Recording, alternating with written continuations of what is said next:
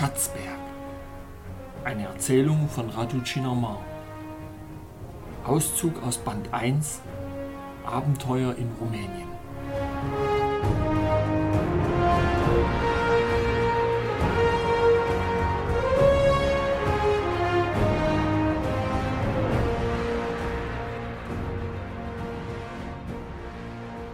Die große Entdeckung.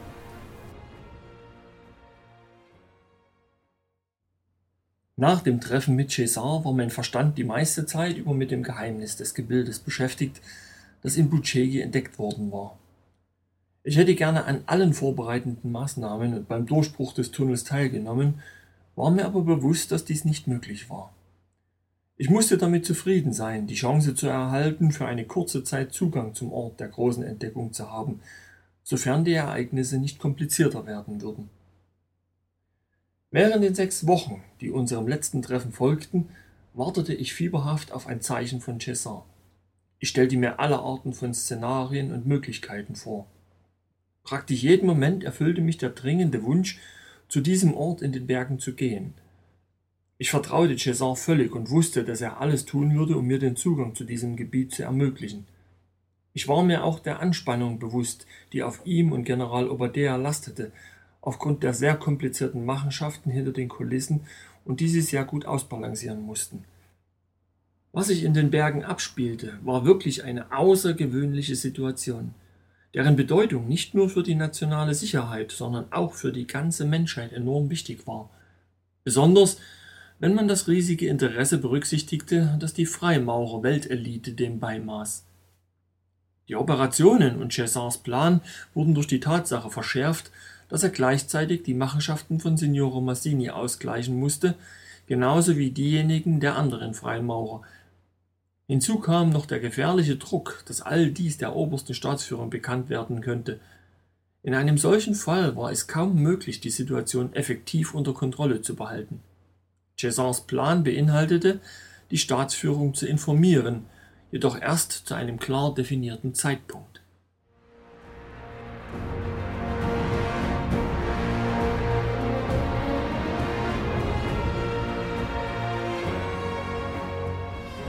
Die geheime Basis in den Bergen.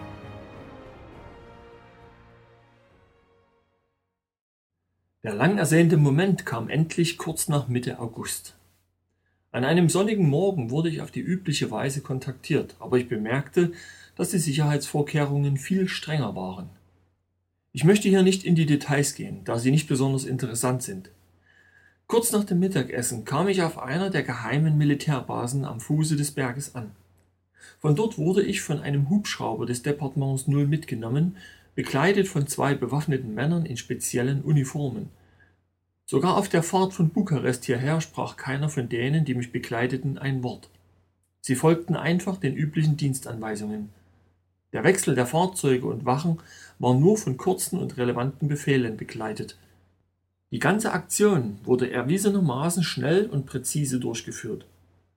Obwohl ich die Zusammenhänge und Gründe für die enormen Sicherheitsvorkehrungen kannte, war ich trotzdem ein wenig überrascht von deren Präzision. Ich hielt sie ein wenig übertrieben, bemerkte aber bald, dass ich nicht in der Lage war, deren Einsatz bei der gesamten Operation zu ermessen und dass ich mich glücklich schätzen konnte, diese unverhoffte Chance erhalten zu haben. Ich konnte an etwas teilhaben, das ich als die wahrscheinlich wichtigste Entdeckung der heutigen Zeit betrachtete. Die Tatsachen, dass ich von César eingeladen wurde und dass die Sicherheitsmaßnahmen so beeindruckend waren, gaben mir die Gewissheit, dass etwas mit immenser Bedeutung entdeckt worden ist. Mir kam der Gedanke, dass während die Mehrheit der Menschen in ihrer Welt des alltäglichen Lebens verweilt, diese Entdeckung jedermanns Wahrnehmung in sehr kurzer Zeit radikal verändern könnte. Mit einem ironischen Lächeln dachte ich, dass meine Ideen in Anbetracht der Umstände in der gegenwärtigen Zeit wahrscheinlich zu idealistisch waren. Um eine solche Transformation zu ermöglichen, bräuchte es eine ehrliche Analyse der Vergangenheit der Menschheit, genauso wie das Verständnis über den tieferen Sinn des Lebens.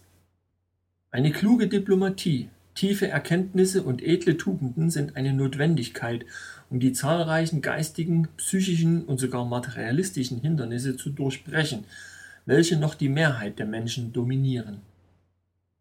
Tief in meine Gedanken versunken, bemerkte ich den Sinkflug des Helikopters fast nicht, der uns bei der neu gebauten Militärbasis in den Bergen absetzen sollte. Diese Gedanken verflüchtigten sich augenblicklich, als ich sah, was einige Meter unter uns lag. Obwohl ich mit taktischen Militäroperationen und der in solchen Fällen verwendeten Technologie vertraut war, war das, was ich sah, jenseits meines Vorstellungsvermögens. Zuerst beobachtete ich eine große Anzahl von amerikanischen Truppen. Es war offensichtlich, dass sie Amerikaner waren, zum einen aufgrund der Kennzeichnung der militärischen Geländewagen, aber auch durch massive Objekte, die unter Planen versteckt waren, auf denen die US-Flagge abgebildet war. Ich konnte die einzig sichtbare mögliche Zufahrt erkennen. Sie war ziemlich breit und kam aus Richtung des Waldes. Es gab auch zwei militärische Absperrungen, die den Zugang zur Basis absicherten. Sie sahen aus wie eine Art erweiterter Außenabgrenzung und bildeten jeweils fast einen kompletten Ring um einen großen Eingang in der Felswand des Berges.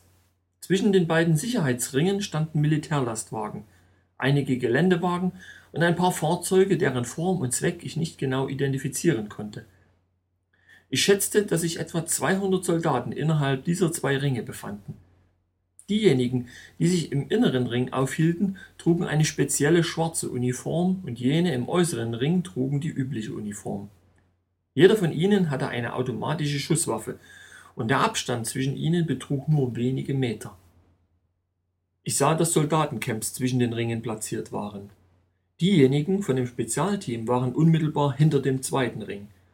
Die Straße wurde bei jedem Ring durch eine massive, doppelte Barriere blockiert und durch je eine Wache auf jeder Seite kontrolliert. Ich würde sagen, dass zwischen den Ringen die Distanz ungefähr 50 Meter betrug. Es schien eine hektische Atmosphäre zu herrschen, weil ständig ein Kommen und Gehen von und zu den Hauptquartieren stattfand, speziell im Umkreis des Eingangs, der in den Berg gehauen war. Meine allgemeinen Beobachtungen wurden durch die Landung des Helikopters innerhalb des Hauptbereiches hinter dem zweiten Ring unterbrochen. Ich stieg aus und wurde sofort von zwei Soldaten flankiert, diesmal Amerikaner. Wir gingen nur 20 Meter mit jeweils zwei Männern vom Spezialteam und zwei Amerikanern hinter mir von dem Helikopter weg. Ich wurde zum Stehenbleiben aufgefordert und zu fünft standen wir dort für etwa eine Stunde. Offensichtlich warteten sie auf Anweisungen bezüglich meiner Übergabe. Erst dann wurde mir die Größenordnung und außerordentliche Bedeutung der Operation wirklich bewusst, die hier stattfand.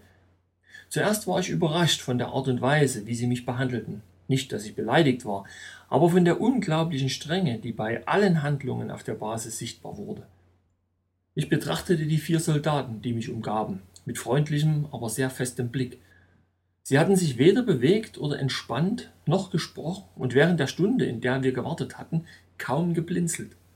Völlig bewegungslos erweckten sie mehr den Eindruck von Robotern als von Menschen. Da ich keine andere Wahl hatte, stand auch ich still zwischen ihnen und bewegte mich von Zeit zu Zeit ein wenig, um nicht völlig steif zu werden.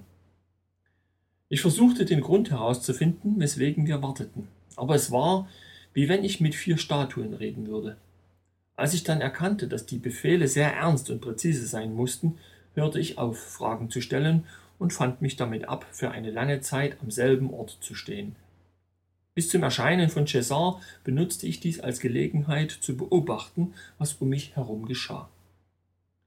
Die Gefühle, die ich seit dem Verlassen von Bukarest hatte, waren jetzt sogar noch intensiver. Ich war praktisch weniger als 100 Meter von dem Ziel meiner Träume, Hoffnungen und Spekulationen entfernt, von einer phänomenalen Entdeckung, die Zehntausende von Jahren darauf gewartet haben könnte, enthüllt zu werden. Die geheimnisvolle Atmosphäre auf der Basis erzeugte bei allen einen tiefsinnigen und introvertierten Gemütszustand.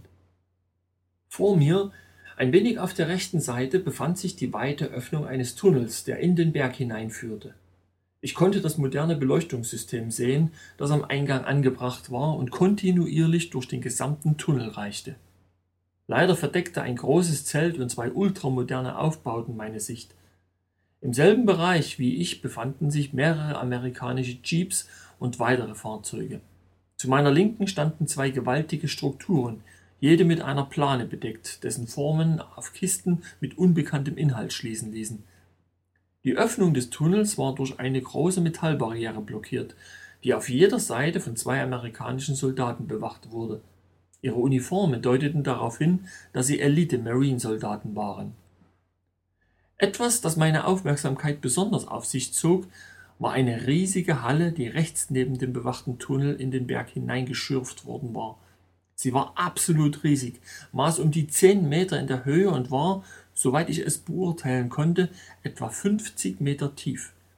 Sie war perfekt gemacht, mit glatten Wänden und einer makellosen Wölbung. Ich fragte mich, welche Technologien sie verwendet hatten, wenn sie alles, was ich sehen konnte, in einem Monat errichten konnten. Später erfuhr ich, dass sie für die Erschließung der Halle nur einen Tag gebraucht hatten. Im Inneren der Halle gab es viele aufgetürmte Kisten. Auf der anderen Seite waren drei spezielle Bauten, die wie lange Räume aussahen, die wahrscheinlich für Analysen und Forschungen benutzt wurden. In der Halle war viel Betrieb und ich konnte viele Leute in weißen Mänteln sehen, die bei diesen Labors ein- und ausgingen und dabei verschiedene Objekte und Papiere trugen. Sowohl im mittleren Gang der Halle als auch außerhalb, nahe beim Tunneleingang, konnte ich ein paar kleinere Fahrzeuge erkennen, die von den Leuten zur Fortbewegung im Inneren benutzt wurden. Weder der Tunnel noch die Halle hatten Schiebetüren, vermutlich aufgrund von Komplikationen bei der Konstruktion und weil sie derzeit nicht benötigt wurden. Die Halle besaß eine Art Vorhangsystem, das aus halbtransparentem Material bestand, aber nur zu einem Viertel der Höhe heruntergelassen war. Die Beleuchtung war makellos und ich bemerkte zwei große Generatoren, die sich irgendwo am Abhang des Berges befanden. Sie standen zwischen den zwei Sicherheitsringen und den Wachposten. In einiger Entfernung von dem Militärzelt zu meiner Linken standen mehrere moderne Baracken in einer Reihe. Dahinter gab es weitere mittlere Militärzelte, die die Unterkünfte der Soldaten und des wissenschaftlichen Personals für die Nacht sein mussten. Doch ich hatte nichts gesehen, das einer Kantine oder einem Ort glich, an dem Essen zubereitet wurde. Ich schloss daraus, dass die Mahlzeiten jeden Tag mit Lastwagen gebracht wurden, wahrscheinlich unter extremen Sicherheitsvorkehrungen.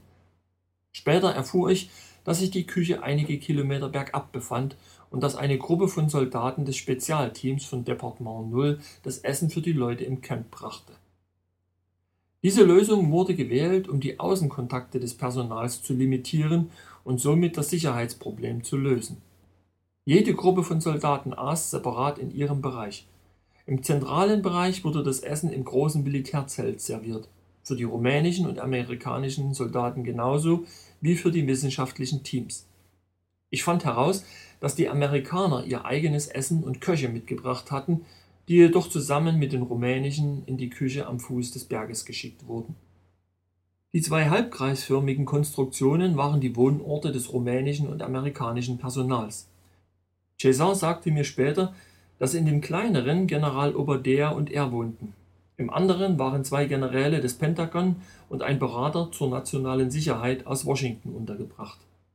Diese Gebäude waren sehr ergonomisch, glichen eher Forschungsstationen von anderen Planeten und vermittelten ein angenehmes Gefühl von Komfort und hoher Sicherheit. Das Material, aus dem sie beschaffen waren, war weiß und mit sechseckigen Formen eingefasst. Fast ganz oben befand sich ein breites dunkelblaues Band, an dem eine Art riesiger Strahler befestigt war.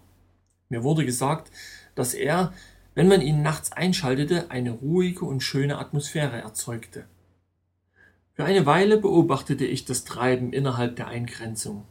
Alle bewegten sich schnell und schienen exakt zu wissen, was sie zu tun hatten. Von Zeit zu Zeit kam ein Jeep oder fuhr weg. Einige Soldaten entluden etwas bei den Kisten unter den Planen. Leider ließen die Entfernung und die Hindernisse keine klare Sicht auf die Objekte, die bewegt wurden, zu.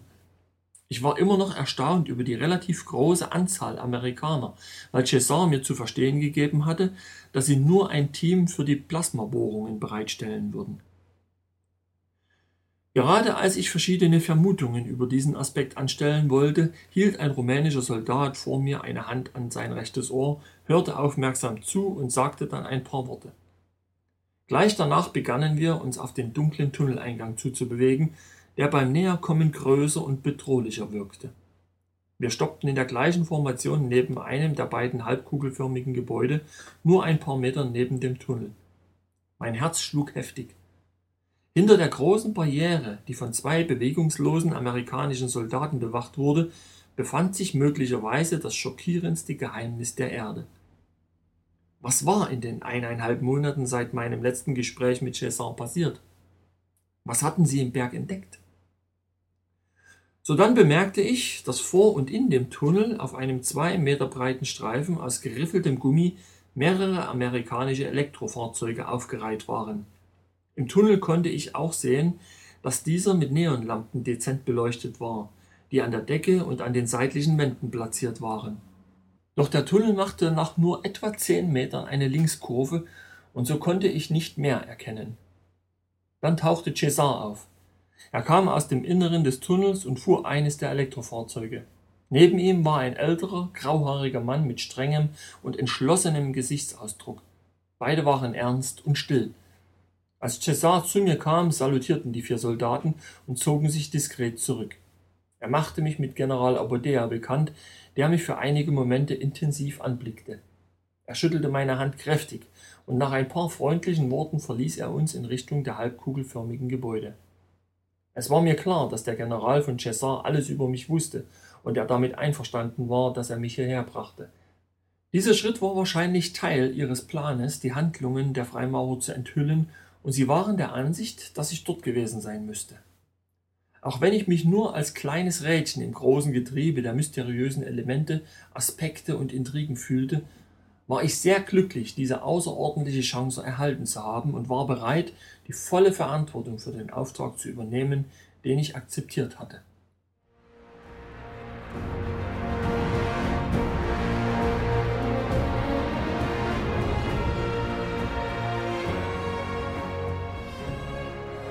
Die große Galerie Die Lage ist ziemlich kritisch sagte Cesar nachdenklich. Die Beziehung zu Signore Massini ist angespannt, aber noch schwerwiegender ist, dass der obersten Staatsführung alles bekannt geworden ist. Wir rechneten damit, aber nicht so schnell. Unsere Absicht war es, alle Informationen irgendwann in der Zukunft zu einem günstigeren Zeitpunkt zu präsentieren. Die Situation ist jetzt angespannter, sowohl intern als auch extern. Du weißt einiges nicht, was in den letzten Monaten passiert ist. Komm, ich werde die wichtigsten Aspekte der Geschichte zusammenfassen, während wir durch den Tunnel gehen, sagte er und ging zum Eingang. Wir nahmen eines der Elektrofahrzeuge. Auf diese Weise konnten wir Zeit sparen, weil César erzählen konnte, wie sich alles kürzlich entwickelt hatte. Außerdem hatte ich die Gelegenheit, alles von nahem und detaillierter zu betrachten. Der Tunnel war mit einem dicken Gummiteppich ausgelegt. An beiden Seiten des Tunnels waren die Felswände bis oben aus Stein. Beim Eingang und noch ein paar Meter weiter gab es Wassereinsigerungen, aber etwa zehn Meter vom Eingang entfernt, nach der Linkskurve, war alles trocken. Ich war erstaunt über die Genauigkeit der Bohrungen und besonders über die Fertigstellung der Wände, die beinahe geschliffen aussahen. Das weiße Licht hob die abwechslungsreichen Farben der verschiedenen geologischen Schichten herrlich hervor und beleuchtete diskret das Innere des Tunnels mit einem surrealen Spiel aus Licht und Schatten. Der Lärm unserer Schritte wurde von dem Gummiteppich gedämpft, und es herrschte eine geheimnisvolle, aber für mich aufregende Atmosphäre. Es war recht kalt dafür, wie ich angezogen war, aber César sagte mir, dass dieses Klima nicht allzu lange andauern würde. Anfangs sagte César, folgte die Bohrmaschine einem merkwürdigen Verlauf des magnetischen Feldes. Kurz danach bemerkten wir den Fehler und korrigierten deshalb die Ausrichtung. Schau, gleich hier, sagte er und stoppte in der Biegung der Linkskurve. Ich hielt auch an und bewunderte die stilvolle Weise, in der sich die Galerie fortsetzte. Nach der Kurve war es für etwa 50 Meter perfekt eben, ähnlich einem U-Bahn-Tunnel, nur etwas breiter. Am Ende dieser Strecke, im Herzen des Berges, sah ich so etwas wie ein riesiges Tor, das den Eindruck erweckte, nach links zu gleiten, wobei es nun weniger als ein Viertel der Tunnelbreite einnahm. Dort befanden sich zwei bewaffnete Soldaten, und der Platz war rundherum sehr gut beleuchtet. Vor dem großen Eingang in die dahinterliegende Galerie konnte ich auf der rechten Seite eine weitere Ausfräsung erkennen, die eng, aber ziemlich lang war. Dieser Eingang wurde durch die riesige Schiebetür geschützt. Da wusste ich, dass hier das Abenteuer um die große Entdeckung begann, die gemacht worden war. Ich erinnerte mich an die Skizze, die César mir beim letzten Treffen gezeichnet hatte und begriff, dass sie genau dem entsprach, was ich gerade vor mir sah. Zumindest soweit es die Platzierung der mysteriösen Galerie innerhalb des Berges betraf. Ich war von der Technik begeistert, die die Amerikaner mitgebracht hatten, erzählte mir César. Die Plasmabohrmaschine war nicht groß, erforderte aber eine spezielle Ausrüstung für die Beteiligten und für das zu bohrende Material. Hierbei handelt es sich um eine Art Antistrahlungsausrüstung. Ich selbst trug einen dieser speziellen Anzüge und sah der Bohrung aus nächster Nähe zu. Was man durch das Sichtglas sehen kann, das eine spezielle Schutzflüssigkeit beinhaltet, ist fast unglaublich. Es wirkt, als ob der Stein unter dem Plasmastrom schmelzen würde. Aber in Wahrheit wird er nur sehr flexibel, weil knapp an den Schmelzpunkt gebracht und sofort kreisförmig durch den Druck des Magnetfeldes umgeformt, das auch den Plasmastrom lenkt. Es gibt keinen Staub. Der Schmutz ist ziemlich vernachlässigbar und die Bohrgeschwindigkeit ist immens für eine solche Arbeit. Die Entfernung vom Eingang zu den Soldaten, die du siehst, wurde in nur fünf Stunden zurückgelegt. Danach sah alles sehr sauber aus, als ob es poliert worden wäre. Der Gummiteppich und die Beleuchtungsinstallationen lagen am Eingang bereits bereit, bevor die Bohrmaschine zum Tunnel hinaus befördert wurde. Während wir zur großen Galerie gingen, erzählte mir Cesar, dass sie anfangs an einem anderen Ort, etwa 300 Meter vom Lager entfernt, zu bohren angefangen hatten, um die energetische Barriere am Eingang des Haupttunnels zu umgehen. Ein höherer Standort am Abhang des Berges wurde ausgewählt. Sie bohrten für einige Tage, weil die Entfernung zum Tunnel größer und der Durchbruch nicht horizontal war, was das technische Vorgehen schwieriger machte. Endlich erreichten sie die Tunnelwand, aber alle Durchbruchsversuche waren vergeblich.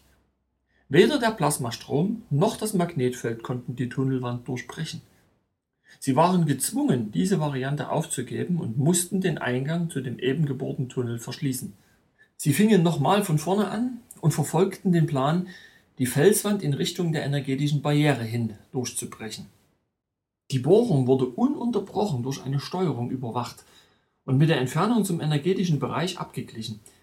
Ein paar Meter vor dem energetischen Bereich gelangten wir zum Anfang der Galerie, die du hier sehen kannst, so dass nur noch die Verbindung der zwei Tunnel zu bohren übrig blieb, erklärte César. Inzwischen erreichten wir den Eingang, der von den zwei Soldaten einer Spezialeinheit bewacht wurde. Aufgrund der Uniformen und was auf ihnen geschrieben stand, war es offensichtlich, dass einer Rumäne und der andere Amerikaner war. Die Soldaten salutierten vor César, der auf die Kontrollstelle zuging, die sich ein paar Meter links befand. Der amerikanische Soldat betrat die Kontrollstelle, wo es vermutlich ein Bedienpanel gab, denn ein paar Sekunden später erschien aus einer Nische heraus ein langer Metallarm mit einer komplizierten Vorrichtung am Ende. Der Arm war beweglich. César hob ihn auf Augenhöhe an und nach ein paar weiteren Sekunden ertönte ein kurzer Signalton. Wir haben alle notwendigen Sicherheitsvorkehrungen getroffen, sagte er, als er wieder zu mir zurückkam. Mein Iris-Muster wurde analysiert und als Codeinformation abgespeichert. Das Sicherheitssystem reagiert erst, nachdem ein Laserstrahl die Iris von mir oder General Obadea erkannt hat. Jetzt wurde zum Beispiel das sehr komplizierte Lasersensorsystem deaktiviert, das hier beim Eingang eingebaut ist. Es ist unsichtbar, aber wenn wir direkt durchgegangen wären, hätte es automatisch den Alarm innerhalb der Basis ausgelöst. Wir weigerten uns, das Iris-Muster von den amerikanischen Generälen abzuspeichern und bestanden darauf, dass wir die einzigen sind, die Zugang zur großen Galerie haben. Hier begannen die ersten Probleme, sagte er nachdenklich. Ich bemerkte, dass die Kontrollstelle eine Verlängerung hinter das Tor zur großen Galerie hatte, die auch mit einem Iris-Detektor ausgestattet war. César erklärte mir, dass einer für die Rückkehr aus der großen Galerie war. Ich fand auch heraus, dass er auch das Sicherheitssystem deaktivieren konnte, indem er gleichzeitig zur Iris-Prüfung seine Hand in eine spezielle Öffnung legte. Diese Methode wurde verwendet, wenn sie mehrere Transporte durch die Galerie durchführen mussten. Cesar ging ein paar Schritte und begann mir weiter zu erklären. Die energetische Barriere ist etwa hier, in diesem Bereich. Es ist praktisch eine energetische Projektion, doch wir konnten nicht verstehen, wie sie erzeugt wurde. Es war nicht nachvollziehbar, wie es möglich war, die Barriere über Tausende von Jahren ununterbrochen aufrechtzuerhalten. Wir kennen ihren Ursprung nicht oder die technischen Methoden, anhand derer sie errichtet wurde. Außer der Tatsache, dass es uns gelungen ist, dahinter zu gelangen, haben wir praktisch keine weiteren Erkenntnisse dazu gewonnen. Aber sie zu durchbrechen beinhaltete einen tragischen Vorfall. Ich befand mich hinter César mit dem Blick zur Decke der Galerie, wo die Verbindung zum großen Tunnel gemacht worden war. Tatsächlich gab es dort ein paar Meter Raum im Fels der Galerie, der breiter als der Tunnel war, der von dem amerikanischen Plasmagerät gebohrt wurde. In diesem Teil waren die Wände nicht fertiggestellt worden, sondern waren ungleichmäßig und enthielten einige Erhebungen. Darüber hinaus war dieser Bereich etwa sechs Meter lang und nicht kreisförmig, sondern rechteckig. Die Verbindung der beiden Galerien wurde nur ebenerdig gemacht. Sie führte leicht schräg abwärts von unserer Galerie zu der historischen und größeren. Der Unterschied zwischen den beiden Ebenen betrug etwa einen Meter und war im Deckenbereich, wo sich die beiden Tunnel trafen, besonders auffallend. Die Bohrung war beinahe konzentrisch zur vorzeitlichen Galerie, aber keiner konnte sich erklären, wie es möglich war, dass dieser Tunnel inmitten des Berges plötzlich beginnen konnte. Es handelte sich offensichtlich um eine künstlich erzeugte Struktur, die aussah, als ob sie von Hand gemacht worden war. Es war undenkbar, dass der Eingang zur Galerie über eine Länge von 60 Metern verschlossen wurde, da die massive Steinstruktur identisch mit der sie umgebenden war.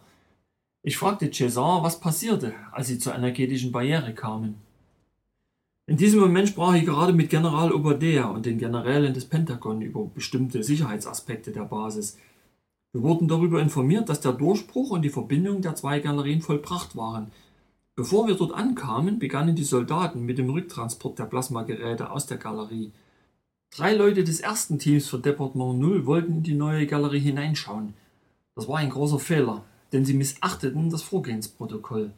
Sie sprangen über den ein Meter hohen Höhenunterschied zwischen den beiden Galerien und begannen den vier Meter breiten Bereich zu untersuchen, von dem sie wussten, dass er sicher und noch vor der Energiebarriere war.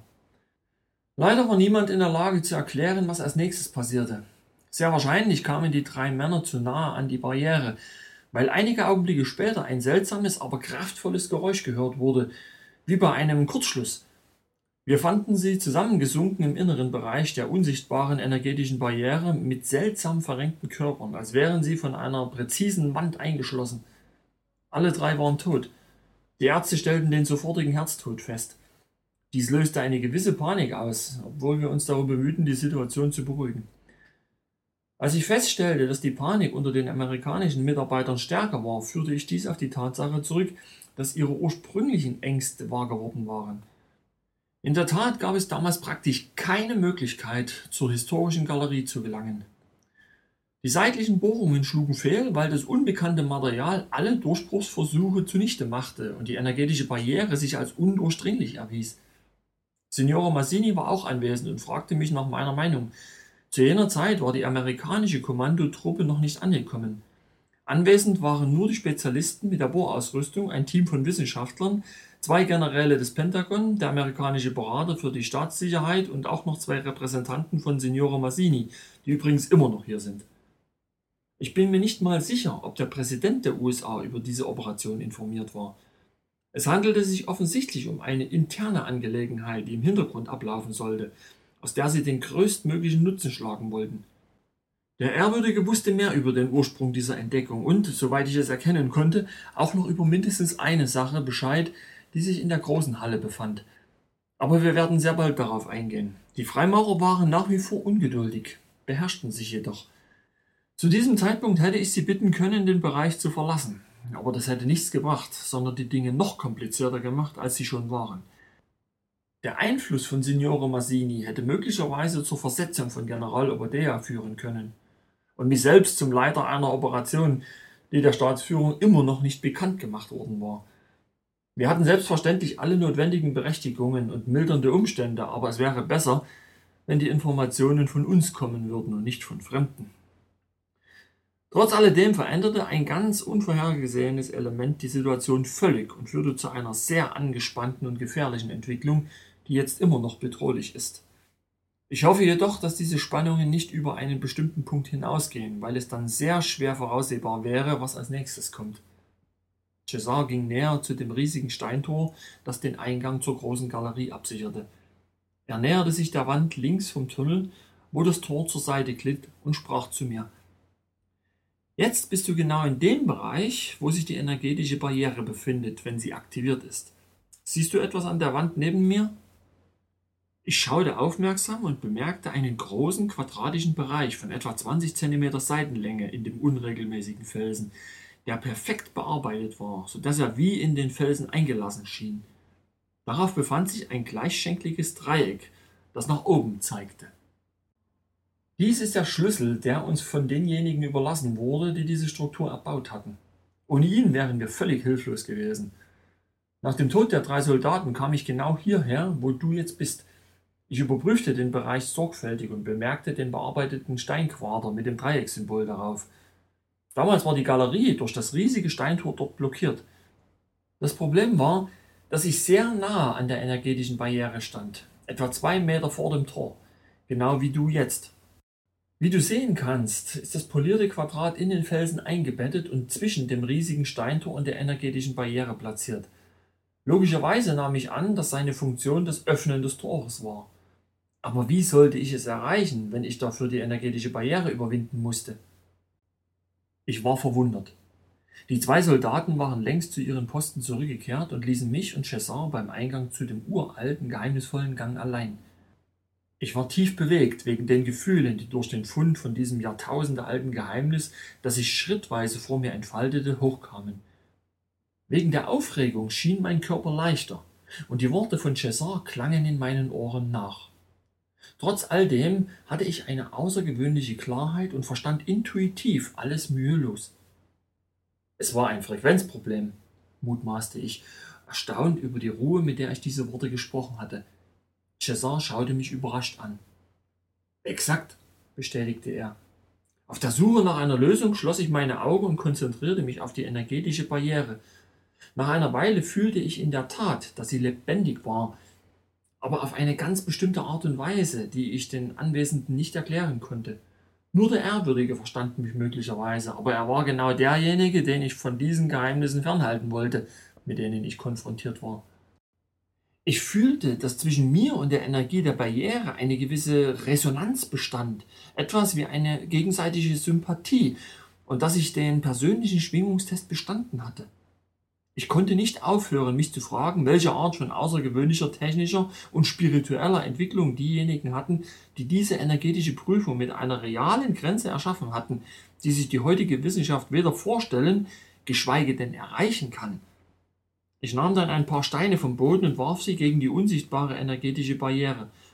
Sobald sie die Barriere berührten, wurden sie in feines Pulver umgewandelt, das geradlinig zu Boden fiel.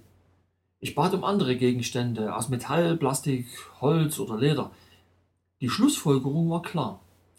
Jedes kristalline Material wurde sofort in Pulver umgewandelt und alles Organische abgestoßen, wenn es nicht eine bestimmte individuelle hohe Schwingungsfrequenz aufwies.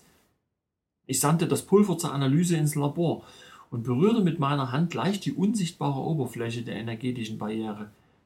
Ich fühlte nur einige feine Schauder auf meiner Haut – die sehr angenehm waren, so dass ich mit meinem ganzen Körper vorwärts auf die andere Seite der Barriere ging. Ich schätzte die Dicke auf etwa einen Zentimeter. Ich blickte auf die erstaunten Gesichter der amerikanischen Vertreter und einiger Mitglieder meines Teams, welche immer noch auf der anderen Seite der Barriere standen. Ich ging zu der Wand und drückte auf das Dreieck auf dem perfekt polierten Steinquader, derjenige, den du nun siehst. Genau genommen reichte es, das Dreieck zu berühren, da es nicht beweglich, sondern nur in den Stein geprägt war. Das Tor, von dem du nur einen Teil sehen kannst, begann sofort sanft zur Seite zu gleiten und machte fast keine Geräusche, bis es in der Position stoppte, die es jetzt immer noch hat. Das war der Moment, als wir alle zum ersten Mal die große Galerie sahen. Es war ein Moment intensiver Gefühle. Wir waren schockiert über die Tatsache, dass sie beleuchtet war, genauso wie du es jetzt sehen kannst jedoch ohne eine Lichtquelle zu enthalten, zumindest keine gebräuchliche, wie wir sie kennen. César machte eine kurze Pause. Ich war verblüfft, schaute in die große Galerie und erst dann begriff ich, dass keine Lichtquelle vorhanden war. Zu sehr mit dem beschäftigt, was César mir erzählte und meinen eigenen Beobachtungen bezüglich der Verbindung zwischen den beiden Galerien, stellte ich mir vor, dass das Licht der großen Galerie auch von einem Beleuchtungssystem kommen würde, das dort installiert worden ist, wie es im neu gebohrten Tunnel der Fall war. Mir wurde nun bewusst, dass das Licht keine Quelle zu haben schien, obwohl ich vermutete, dass es von dem außergewöhnlichen Material stammte, mit dem die Wände der Galerie beschichtet waren. Dieses Licht war weniger intensiv als dasjenige in unserem Tunnel, war aber sehr angenehm und bewirkte sowohl mental als auch körperlich einen gelassenen und entspannten Zustand. Dort wurde durch die Größe des Ganges, die Farbe und das Muster des Materials, aus dem er gemacht wurde, ein sehr vielschichtiges und tiefgreifendes Gefühl erzeugt, sprach Cesar weiter. Du kannst kaum das Ende von hier aus sehen, aber ich kann dir sagen, dass der Tunnel plötzlich nach rechts abbiegt, nach etwa 300 Metern. Du wirst es gleich selbst sehen. Aber lass mich wieder zur Energiebarriere zurückkommen. Ich berührte das polierte Dreieck nochmals. Das Tor glitt zurück und schloss den Zugang zur großen Galerie. Nachdem ich das Tor wieder geöffnet hatte und durch den energetischen Bereich ging, realisierte ich, dass die Blockade deaktiviert war. Die erste Eingabe entfernte also die energetische Barriere und öffnete gleichzeitig das Steintor, das den Zugang zur großen Galerie blockiert hatte. Später machte ich weitere Experimente, vor allem nachdem ich den genauen Bereich markiert hatte, wo sich die energetische Barriere befand. General Obadea kam und berührte nur mit einem Finger die unsichtbare Oberfläche der Barriere, und obwohl nichts Bedenkliches mit ihm passierte, wurde er doch von Schwindel und Übelkeit erfasst. Der Berater des Präsidenten wurde heftig zu Boden geworfen, obwohl der Kontakt zwischen seiner Haut und der Barriere nur sehr geringfügig war.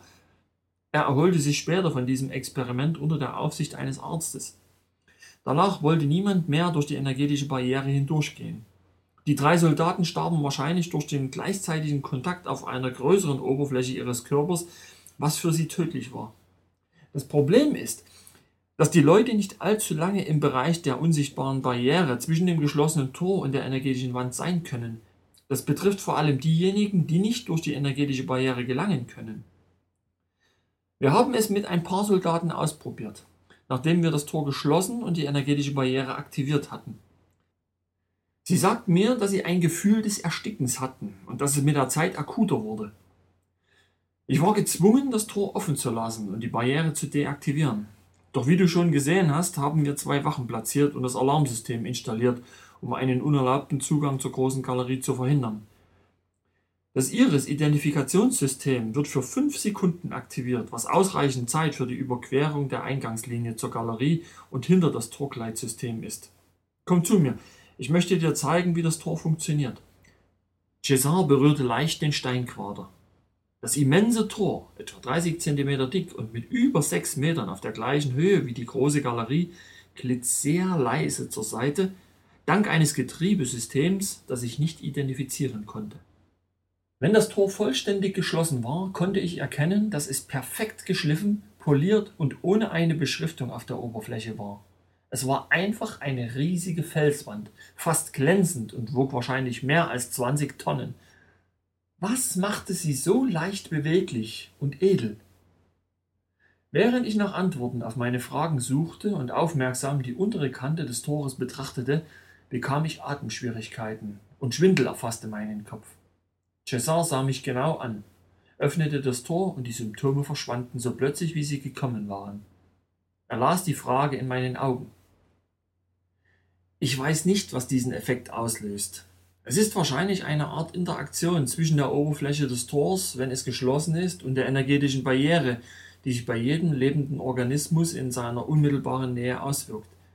Wir haben es nicht geschafft, das Geheimnis des Gleitsystems von dem Tor zu entschlüsseln, wenn du es sorgfältig betrachtest, dann kannst du erkennen, dass es beim Verschieben nach rechts gegen diese Schiefertafel drückt, die den Raum entsprechend der Dicke des Tores abdeckt.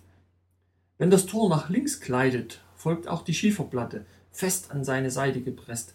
Allerdings glaube ich nicht, dass dies eine primitive Technologie ist, weil alles zu glatt und leise ist.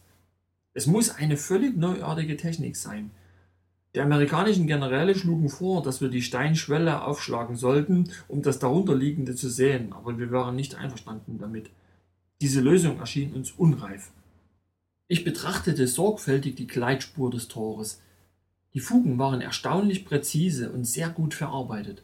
Nichts ging unten durch und man konnte nicht darunter hindurchsehen.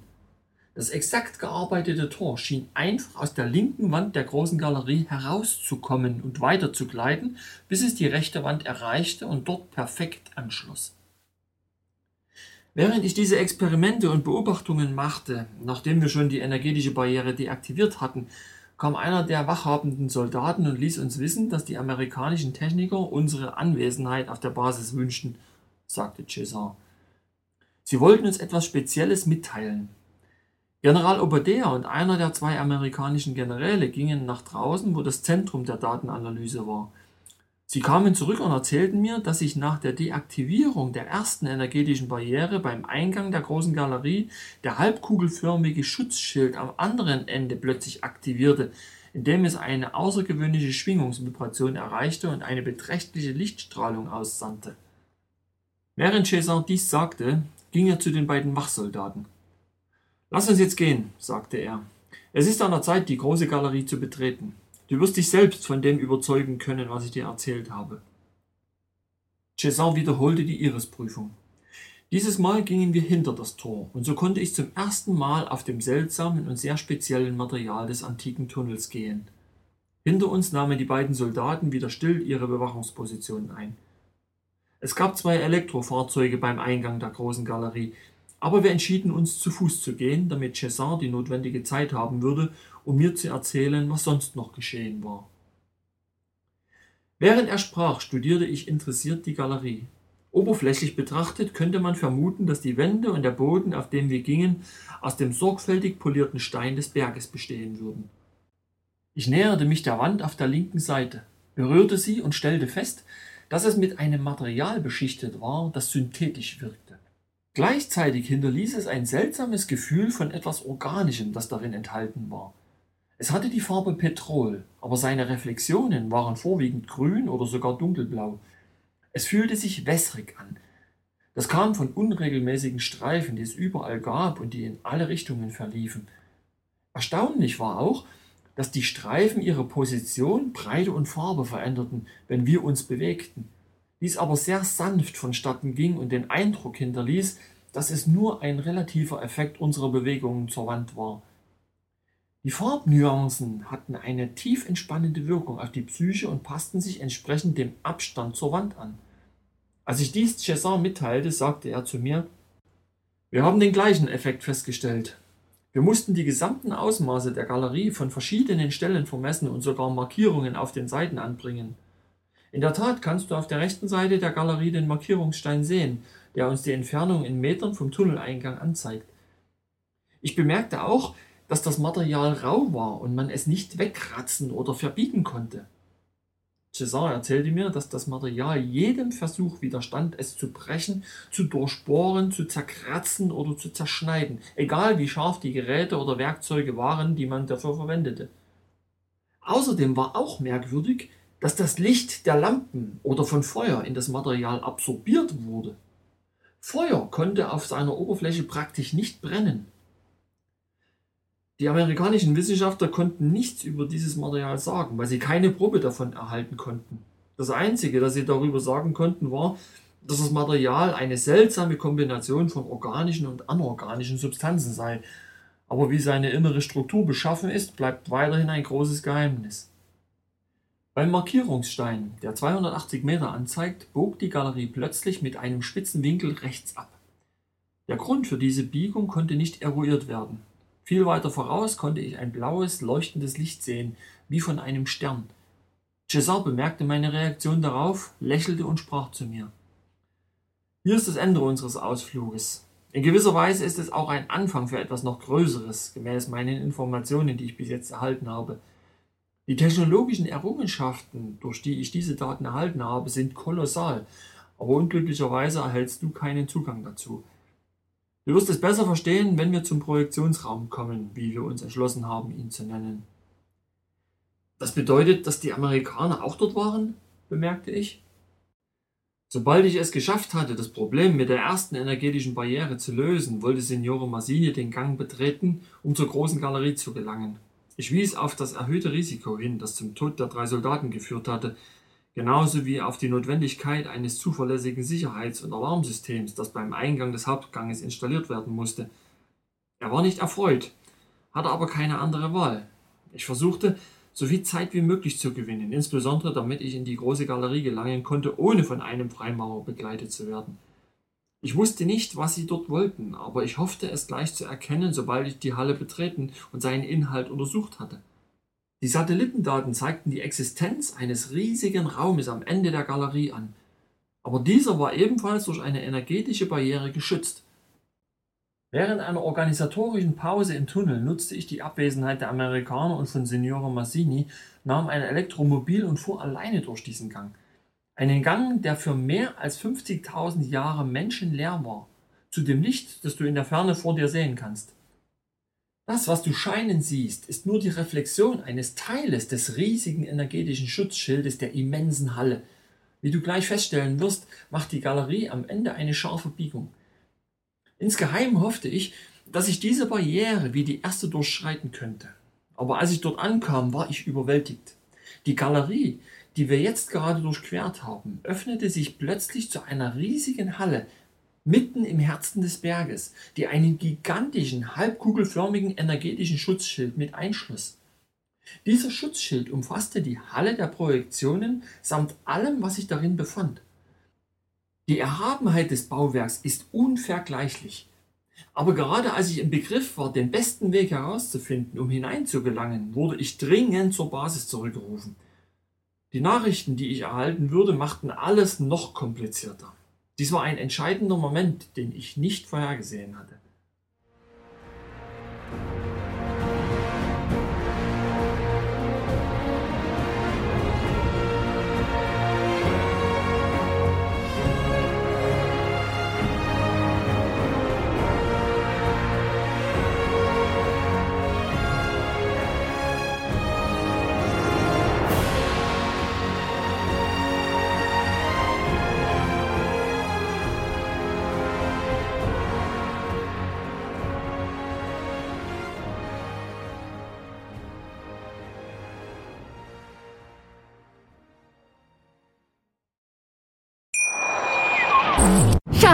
Ich bin neu verliebt. Was? Da drüben. Das ist er. Aber das ist ein Auto. Ja, eben. Mit ihm habe ich alles richtig gemacht. Wunschauto einfach kaufen, verkaufen oder leasen. Bei Autoscout24. Alles richtig gemacht.